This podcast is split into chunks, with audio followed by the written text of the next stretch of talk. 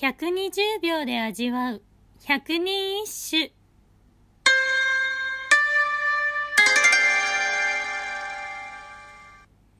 第47番八重むぐら茂れる宿の寂しきに。人こそ見えね秋は気にけり。営業奉仕幾重にもつる草が生い茂り。荒れさびれたこの寂しい家を訪れる人は誰もいないがそれでも秋だけはやってくるのだな。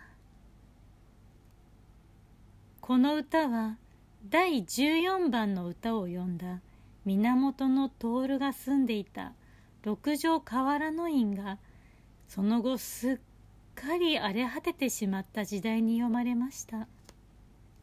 大庭園で有名だった邸宅がすっかり廃園に。それを好む人たちがよく訪れそこで歌を詠んでいたそうです。現代でいう廃墟マニアがそこで即興のラップバトルをしているようなものでしょうか。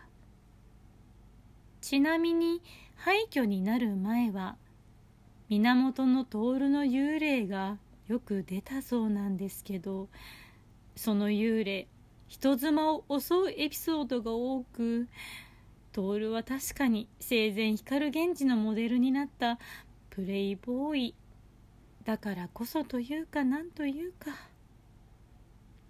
京都の河原町はこの河原の院が名前の由来と言われており跡地には今も石碑が建てられています。人妻さんが立ち寄る際はお気をつけて。